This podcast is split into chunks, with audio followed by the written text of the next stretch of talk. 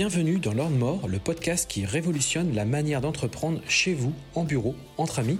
Je suis Sébastien Moret, business coach, investisseur en immobilier, entrepreneur depuis 23 ans et libre financièrement. Depuis plusieurs années, j'accompagne des hommes et des femmes qui veulent obtenir leur liberté financière et une relation à l'argent plus puissante et apaisée. Chaque semaine, je partage un nouvel épisode dont l'ambition est de déclencher une prise de conscience à propos de l'entrepreneuriat, mais également de l'argent. Retrouvez-moi sur YouTube et Instagram pour découvrir des lives, mon actualité, mes formations et mes différents accompagnements. Bonjour à tous et bienvenue sur ce nouvel épisode de ce podcast. J'espère que vous allez tous très très bien. J'espère que vous passez une excellente semaine. Moi, je passe une semaine euh, très intense, comme, très souvent. Euh, comme très souvent, puisqu'il y a toute une partie administrative, fiscale, financière, euh, sur laquelle je suis obligé de me pencher en ce moment. Et franchement, je ne vous cache pas que ça me, ça me saoule, quoi. Il n'y a pas d'autre mot, ça me saoule. Ça tue à ma créativité et ça m'empêche d'avancer sur des projets bah, qui nécessite de la créativité. Je pense par exemple à Guest Lucky, hein, qui est mon logiciel euh, que, je vous ai proposé il y a, pas longtemps, sur lequel j'ai fait, un, séminaire, enfin un webinaire. Et aussi sur d'autres projets sur lesquels je suis en train d'avancer, et notamment un, je vous l'annonce un petit peu en avant-première, euh, que je vais euh, sortir dans les, prochaines semaines, là, dans les 15 prochains jours, on va dire, avec un partenaire, quelqu'un de ma formation d'ailleurs, quelqu'un avec qui euh, j'ai une affinité particulière, on va sortir une formation sur eh bien, comment faire des économies euh, dans vos appartements, comment gagner plus d'argent finalement, in fine, euh, mais surtout comment réduire votre poste de charge sur eh bien, vos factures d'électricité.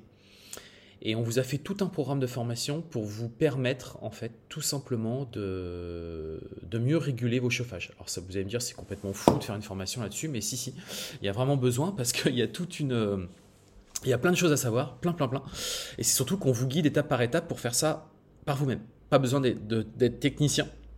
Euh, besoin euh, juste d'un tournevis euh, et puis peut-être une petite pince coupante. Euh, voilà, c'est en gros c'est ça. Et puis bah, les, différents produits qui vous permettent d'y arriver. Et en gros, on peut vous garantir, vous allez à peu près économiser 30% sur vos factures euh, d'énergie. Donc c'est quand même pas rien. donc on va, je revenir vers vous, mais je suis en train de bosser là-dessus bien évidemment. La formation No Code a connu un énorme succès. Euh, on est en train déjà de commencer à la mettre à jour. Donc c'est pour vous dire, on perd pas de temps puisqu'on a, on va intégrer, on va essayer d'intégrer Superhot dans le, euh, dans, la gestion euh, avec avec le no-code. Donc ça c'est plutôt bien. Guest Lucky ça avance aussi. Pas à la vitesse que je voudrais, mais quand même il y a eu des fonctionnalités qui ont été rajoutées ces, ces, dernières, ces derniers jours. Donc je suis assez content. Et bah là, on se dirige progressivement vers mon séminaire qui aura lieu à Marseille fin du mois d'octobre. Euh, on va être très nombreux, on va être une cinquantaine, donc ça va être euh, un bel événement. Euh, ce sera, je crois, mon plus bel événement, le, plus beau étant le dernier que j'ai fait au mois de juin. C'était déjà exceptionnel, j'étais super content de vous voir. C'était, génial. Déjà, au mois de juin, c'était énorme. On a fait le salon de la location courte durée à Paris, c'était déjà excellent. Alors là, là c'était vraiment c'était la cerise sur le gâteau. Vraiment, j'étais content. Euh, voilà. Euh, aujourd'hui, cet épisode, ça va être finalement sur, euh, bah, encore une fois, l'entrepreneuriat et comment faire de l'argent en étant borderline. Ça vous paraît fou, mais c'est vrai que quand je prends du recul, moi, sur tout ce que j'ai pu faire dans ma vie, alors, j'ai pas été tout le temps borderline, mais quand même souvent. C'est-à-dire que euh, ce que je me suis rendu compte, c'est que c'est là où j'excellais le plus, mais c'est là aussi je prenais le plus de risques. Euh, parce que bien évidemment, quand vous allez sur des terrains euh, où vous savez que c'est borderline, et qu'est-ce que ça veut dire que borderline hein, on, va, on, va, y venir après, eh bien vous pouvez faire rapidement de l'argent. Vous pouvez surfer sur une tendance qui après va très certainement se réguler et qui fait que bah il y aura plus de monde qui va y aller puisque c'est régulé. Et qui dit plus de monde dit bah, des parts de gâteau moins grosses à se prendre, bien évidemment. Et vous n'êtes pas précurseur. C'est vrai que moi j'aime bien être précurseur, j'aime bien arriver sur des nouvelles tendances. Et, euh, mais à chaque fois, moi ce que j'ai pu remarquer, c'est que les nouvelles tendances, généralement sont borderline. Pourquoi? Qu'est-ce que c'est que borderline? En fait, c'est euh, pas bien défini au niveau de la règle. C'est pas, il n'y a pas de législation ou du moins la législation elle est floue. ou alors il y a une législation et vous vous frottez à celle-ci, c'est-à-dire que vous jouez un petit peu dessus. C'est-à-dire que c'est pas très clair finalement. Ce que vous faites, on pourrait vous le reprocher d'une certaine manière, mais d'une autre manière, vu d'un autre, autre angle, en fait, euh, c'est légal. Et c'est ça le fait des, des borderline, c'est-à-dire être sur une activité qui reste risquée, très risquée. Mais qui dit risque, vous l'avez compris, dit réussite, dit argent. Et c'est là où généralement on fait l'argent. Et si moi je reprends un petit peu mon histoire, euh, j'ai été très souvent borderline. Euh, si on remonte il n'y a pas très longtemps, ou quand j'étais euh, à l'étranger en Asie, vous vous rappelez, j'étais parti en, Thaïlande et j'avais créé une, conciergerie d'appartements. donc là-dessus, pas, pas, de sujet, hein, tout ça était très légal, mais après j'ai fait autre chose. après, j'ai fait de la sous-location. C'est là d'ailleurs que j'ai découvert la sous-location. C'est quand j'étais en Thaïlande, donc c'était il, y a, il y a 8 ans. J'ai découvert la sous-location là-bas. Euh, après, j'ai importé le concept en France. Alors, il y avait déjà une personne qui en faisait en France, qui en parlait beaucoup sur les réseaux sociaux. Mais je pense qu'on a démarré à peu près dans les mêmes périodes. Il a démarré en France pendant que moi, je démarrais, euh, je en Thaïlande. Moi, j'ai découvert ça par un, par un de mes clients, en fait. C'est comme ça que j'ai découvert le concept. Bref, c'était la petite parenthèse. Euh, et à cette époque-là, quand je faisais de la, location courte durée, donc du Airbnb, j'étais sur un marché qu'on appelle gris. D'ailleurs, ça l'est toujours plus ou moins, puisque en fait, en Thaïlande, euh, il y a une réglementation autour des services hôteliers et notamment il y a des tolérances qui sont acceptées par rapport eh bien, aux propriétaires. C'est-à-dire que normalement, il faut une licence hôtelière pour faire du Airbnb, mais vous verrez que beaucoup de gens font du Airbnb tout simplement parce que à partir du moment où ça reste euh, donc alors là-bas, il y a vraiment deux classifications. Il y a la population thaïlandaise et les étrangers. Donc les étrangers, normalement, ne peuvent pas en faire ou alors si c'est leur résidence principale. Mais en faire un vrai business, comme moi je le faisais, là, il y a un vrai danger. Vrai danger. Euh, et d'ailleurs, j'avais été euh, contrôlé, j'avais, euh, et j'avais, voilà, j'étais sur sur le fil, quoi. J'étais borderline. Faut dire le mot, j'étais borderline. Donc j'ai réussi à contourner ce côté-là en ayant recours à des pratiques, bon, qui sont discutables. Je ne vais pas forcément m'éterniser ici parce que ça reste un, podcast public, donc je n'ai pas forcément envie de rentrer dans le détail. Mais en gros, euh, ce que je faisais était très borderline et avec certains arrangements, j'ai pu quand même faire cette activité. Mais ça me permettait de faire de l'argent assez facilement. Et ce que je veux dire par là, c'est que bah, je faisais de la location courte durée via de la sous-location. Et comme je vous le disais, la location courte durée, c'est un marché gris, du moins, c'est un marché normalement, il faut licence hôtelière que je n'avais pas, et pour l'avoir, autant dire que c'est quasiment impossible. Hein. Euh, et c'est surtout que derrière, normalement, euh, c'est une activité qui est tolérée pour les Thaïlandais.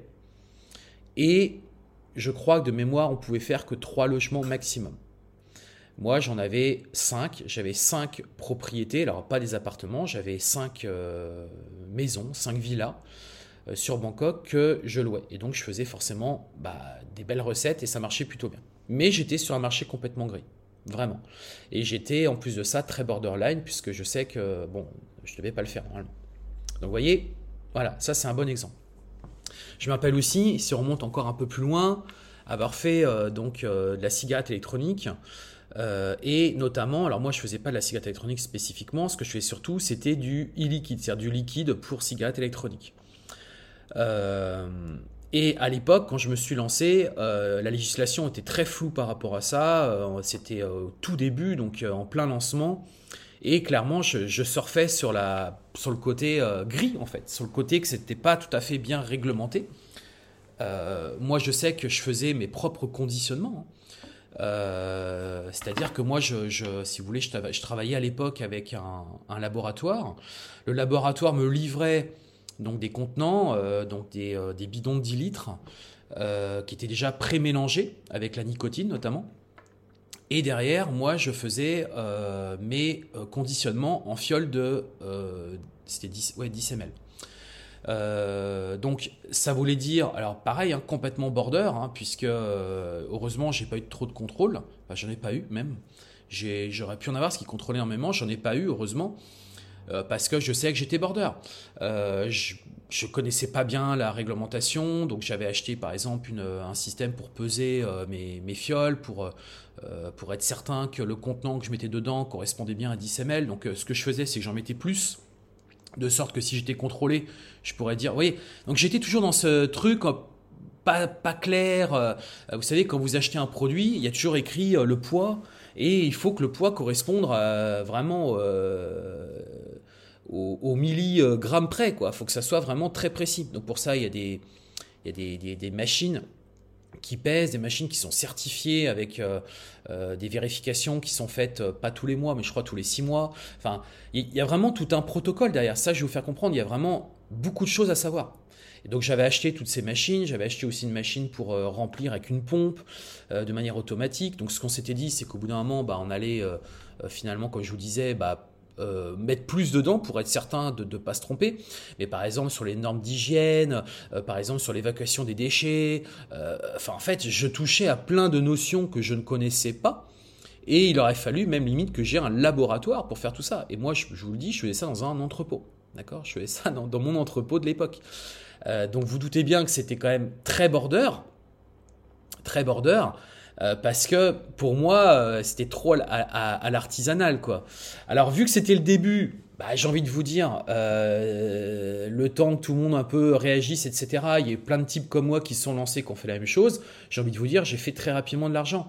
Et j'ai surfé sur un, un business qui était complètement naissant. je, me rappelle, par fiole, je devais gagner quelque chose comme 1 euro par fiole, hein, ce que je faisais de la vente en gros. Hein. Euh, donc je les vendais par 100, 100 unités, 500, 1000, enfin, donc ça pouvait aller très très vite. Hein. Euh, donc là, on faisait, bah, moi très clairement, j'ai bien vu que le, business était juteux, mais je voyais aussi que, bon, j'étais pas forcément, euh, c'était un peu border mon histoire, quoi. C'était un peu border. c'était trop, bon.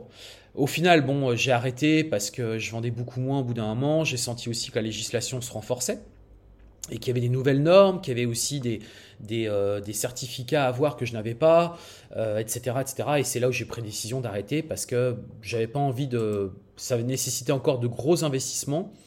Euh, et je, me, je voulais passer à autre chose. Et c'est d'ailleurs là où je suis parti donc en Thaïlande, je suis parti lancer une société de conciergerie. Enfin voilà, ça a été un peu le tournant pour moi.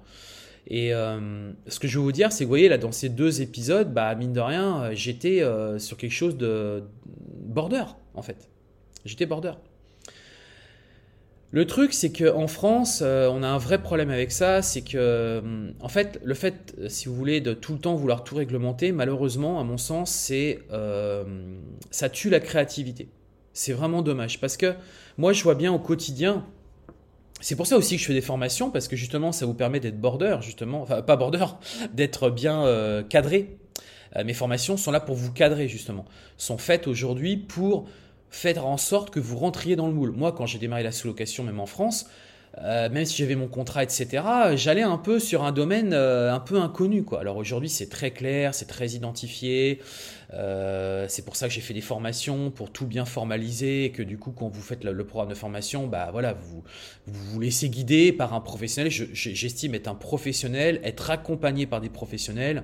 Euh, donc, je fais ça de manière très légale euh, et, d'ailleurs, il est hors de question qu'un jour je vous fasse une formation où je sais que je touche à un domaine borderline. Autant à titre personnel, moi, ça ne me pose pas de problème parce que c'est moi qui en, qui, qui en prends le risque de ce côté border. Autant ou comme par exemple avec mon fils, je refuse de, l'emmener sur quelque chose qui est border. C'est hors de question. D'ailleurs, lui, parfois, c'est très souvent qu'il me parle de choses qui sont très border. Et je lui, je lui déconseille de le faire. Moi, à titre perso, peut-être que je l'aurais fait.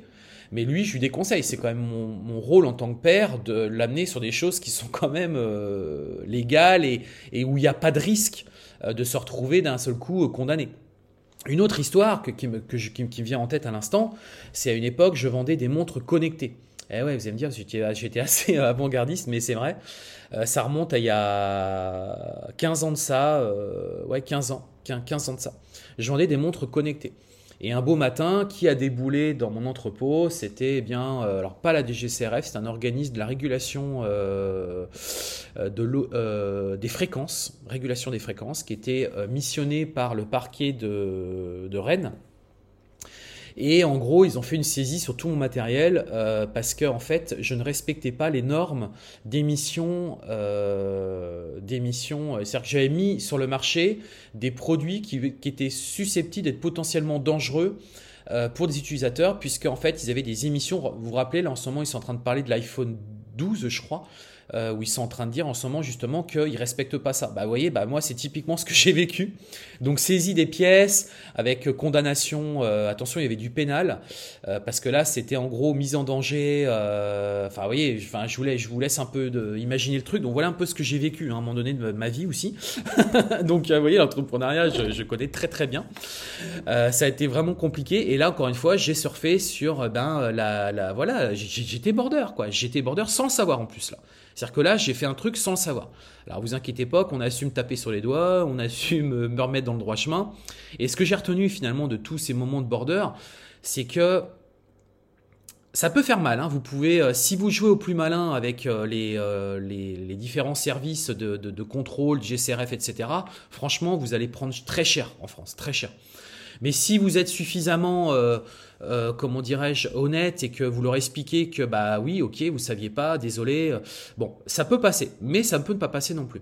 Et c'est ça que je regrette justement en France, c'est que en fait, on, alors maintenant il y a le droit à l'erreur hein, qui a été de plus en plus mis en place et heureusement parce que sinon en fait on tue complètement la créativité. Et vous voyez la grosse différence par exemple avec les, Américains euh, qui lancent plein de projets, c'est que ce sont des gens qui se posent pas de questions en fait. Ils ont une idée en tête, ils lancent le projet et euh, bah, j'ai envie de vous dire euh, après ils verront pour la réglementer, pour voilà.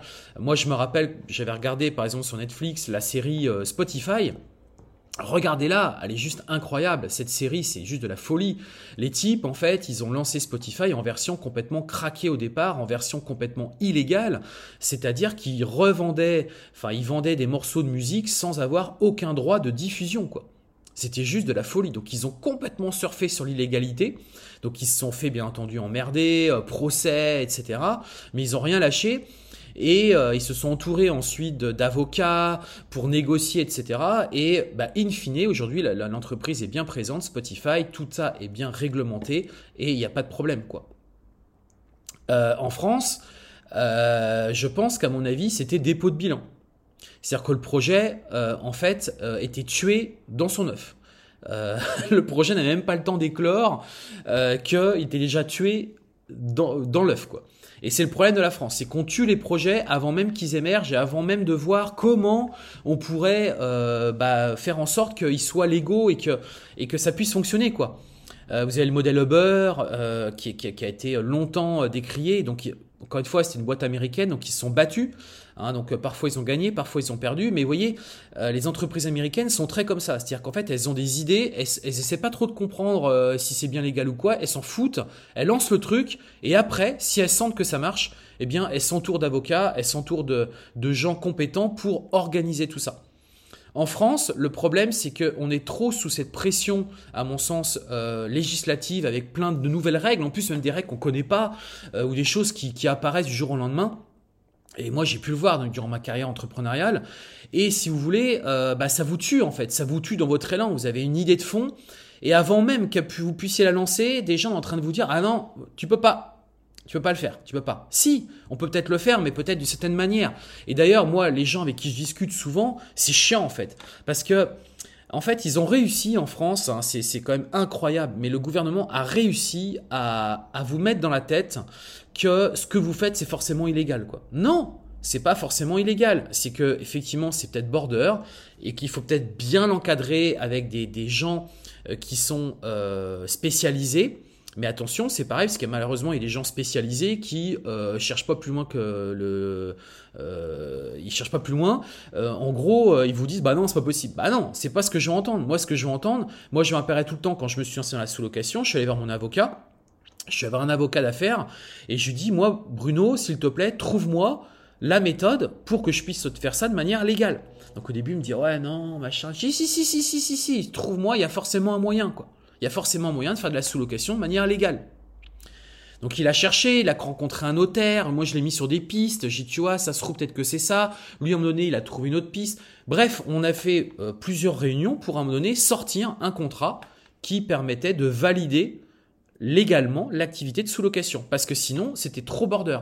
D'ailleurs, certaines personnes l'ont pris de plein fouet, puisque moi je vous le dis, des personnes qui ont fait ça sans contrat et que se sont retrouvées au tribunal avec des amendes de 50 000, 70 000, 80 000 euros. Et c'est pas du blabla, c'est bien réel, c'est des personnes que je connais, qui aujourd'hui ont rejoint mes programmes parce que justement ils voulaient le fameux contrat et qui leur a permis aujourd'hui de faire l'activité de manière sereine et pérenne.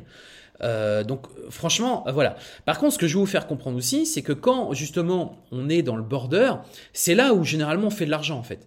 Parce que bah, les gens, euh, il y a plein de gens qui osent pas y aller parce qu'ils ont peur, parce que vous touchez en fait à la peur. Alors déjà qu'entreprendre, c'est compliqué, certaines personnes ont peur et n'arrivent pas à franchir cette barrière de l'entrepreneuriat, mais après dire que maintenant on va faire tel business et que c'est border, alors là je peux vous assurer que vous avez quasiment perdu tout le monde, vous serez très peu à le faire. Donc être border à un instant T, pour moi, ça me paraît pas déconnant quand on est entrepreneur, parce qu'il faut bien lancer le, concept, mais il faut très vite, surtout en France, il faut très très très très très vite le, euh, comment dirais-je, le, d'ailleurs quand vous faites votre SWOT, hein, ce qu'on appelle les forces et les faiblesses, euh, on identifie ça justement, c'est important. Et moi par exemple, pour avoir été associé une fois avec un, un associé qui lui était très justement là-dedans, euh, lui, la première chose qu'il a fait, c'est qu'il a regardé la législation. Il a regardé, et premier truc, il m'a dit, moi, je lance pas une activité si c'est trop border. Donc moi je lui disais mais non, non, non, non, non. Il non, non. Il me dit toi Seb, je te connais, t'es entrepreneur, t'es es très euh, impulsif, tu vas lancer des trucs et tout. Moi c'est pas du tout mon délire. Euh, moi je suis investisseur avant tout dans ton business et moi je veux que tout ça soit nickel. Donc c'était bien quelque part, on, on se complétait plus de bien de ce côté-là et c'était cool mais ce que je vais vous faire comprendre, c'est que c'est vrai que les Américains, euh, ils sont très entrepreneurs. D'ailleurs, euh, vous, avez, vous avez vu, hein, il y a eu plein d'histoires aux États-Unis de startups qui se sont lancées, qui finalement, bah, le plus gros, c'était Uber. Moi, franchement, ça m'avait énormément marqué euh, ce qui... bah, ce qui, ce qui s'était passé. On a eu aussi Facebook avec des histoires avec le gouvernement comme quoi il communiquait. Puis il y a eu plein d'histoires autour de Facebook, Meta. Hein, il y a eu plein, plein, plein, plein d'histoires, plein, plein de sujets. Euh, parce que ce sont des startups, parce que ce sont des sociétés qui, qui vont aller très très loin et avec des idées juste révolutionnaires. Et bah, derrière, forcément, le côté euh, législation, on ne sait pas trop vers quoi on va. quoi. On ne sait pas trop. Et donc là, il peut y avoir un vrai rattrapage. Alors autant aux États-Unis, j'ai quand même le sentiment, moi, que euh, on vous laisse faire les choses et on voit après pour réglementer. Autant en France, j'ai l'impression vraiment parfois qu'on tue l'œuf dans son nid. Quoi. C'est, euh, c'est, en fait, on, on le laisse pas le temps de d'éclore que euh, ça y est, boum, euh, non, non, tu peux pas parce qu'il y a tel truc. Ouais, mais ça, c'est un vrai problème. Ça, c'est un vrai problème. On peut pas entreprendre en fait. On peut pas, on se sent pas libre. Et moi, je sais que, je vous le dis, hein, quand je suis parti à l'étranger, quand je suis parti en Thaïlande entreprendre, j'ai senti, je peux pas vous dire comment, mais je l'ai, je l'ai ressenti cette cette facilité d'entreprendre, ce truc où on va pas vous faire chier, ou si on vient vous faire chier, en gros, ça va se régler avec une somme d'argent, en gros, et euh, voilà, on va, étouffer le problème, quoi. D'accord? Alors qu'en France, ça peut finir au pénal. Euh, alors je vous parle pas de trucs illégaux, style vendre de la drogue ou vendre des armes ou, ou faire du trafic de je ne sais quoi. Non, mais je vous parle pas de ça. Moi, je vous parle à partir du moment où vous faites une activité qui est normale. Par exemple, vous voyez un truc tout con. Euh, en Thaïlande, alors ça, je me serais pas amusé parce que je sais qu'on risque gros, mais par exemple en Thaïlande, euh, la cigarette électronique est prohibée. Hein. c'est considéré comme un stupéfiant, euh, comme la drogue. D'accord? Comme le alors j'allais dire le cannabis non pas le cannabis puisqu'ils l'ont rendu légal mais comme tout ce qui est je sais pas toutes les drogues dures merde j'ai perdu le perdu le fil toutes les drogues dures bah en fait c'est illégal donc effectivement, il y a des gens qui se lancent là-dedans. Moi, j'y risquerais pas parce que je sais que derrière, le risque, il est très très fort. Le risque, c'est en gros de se retrouver euh, derrière les barreaux, quoi, pour euh, en gros euh, trafic de stupéfiants. Donc non, on va pas. Là, j'ai pas envie de jouer avec ça. mais ce que je veux vous faire comprendre, c'est que là-bas, c'est vrai que bah, je retrouve ce côté entrepreneurial, ce côté, ce côté, on y va quoi. On y va. On a une idée, on y va, go. Euh, on se pose pas 50 000 questions, quoi. On y va, on lance le truc, on lance le concept, et puis on verra après comment légaliser, comment faire des contrats, etc. Et en France, malheureusement, et c'est de pire en pire, et d'année en année, moi ça fait quand même 25 ans que j'entreprends, je vois bien la différence entre il y a 25 ans et maintenant. C'est un truc de dingue. Euh, tout s'est renforcé, contrôlé, les virements bancaires, les retraits cartes bancaires, déjà tout ce qui est lié autour de l'argent euh, est énormément régulé, contrôlé, vérifié. Euh, et puis après, bah, vos entreprises sont sous les radars de plus en plus en fait. Hein. C'est indéniable quoi. Donc voilà, voilà un petit peu moi ce que je voulais vous dire, donc c'est vrai que c'est là où on peut faire le plus d'argent, mais c'est vrai aussi qu'à mon sens, on est sur le level supérieur en termes d'entrepreneuriat. C'est-à-dire que quelqu'un, par exemple aujourd'hui, vous n'avez toujours pas créé d'entreprise, je ne vais pas du tout vous conseiller de faire ça. Je vais vous conseiller d'entreprendre de manière normale. Et ça, j'ai envie de vous dire, c'est le step d'après. Et c'est surtout, c'est quel est votre niveau d'acceptation du risque, puisqu'il y a un risque. Mais qui dit risque dit argent aussi. C'est très souvent lié. Hein. Euh, alors je vous dis pas qu'il faut le faire. Euh, je vous dis juste que c'est une façon d'entreprendre, euh, mais qui, à mon sens, ne doit engager que vous, d'accord? Ça ne doit pas engager votre famille, vos amis, des partenaires, vous n'engagez que vous dans ce délire. Et par contre, vous en acceptez aussi éventuellement les, conséquences. Voilà les amis, j'espère que cet épisode vous a plu. Il était un peu spécial, un peu particulier. Je me suis un peu livré là. Euh, je vais donner un peu d'infos euh, personnelles sur, sur tout ça. voilà, j'espère que ça vous a plu, que euh, que vous avez appris des choses et que n'hésitez pas à me, faire un petit message, à me dire ce que vous avez pensé de tout ça et euh, comment vous voyez les choses justement, un petit message WhatsApp, ça fait toujours plaisir ou un, MP en, sur Insta, pas de souci. Euh, moi, je vais vous quitter là-dessus. N'hésitez pas à mettre des étoiles. Franchement, j'ai besoin de vous. Je, vous, vous écoutez, mais vous mettez pas d'étoiles c'est pas cool. mettez des étoiles, franchement, je vous en prie. Vous descendez, vous scrollez, vous descendez, vous allez trouver des étoiles, vous mettez des étoiles, un petit avis, un petit commentaire, ça fait vraiment plaisir. Et puis, euh, et puis voilà. Les amis, je vais vous souhaiter euh, bah, un bon week-end, euh, un bon vendredi. Et on se donne rendez-vous bah, la semaine prochaine pour un prochain épisode. À très bientôt. Ciao, ciao.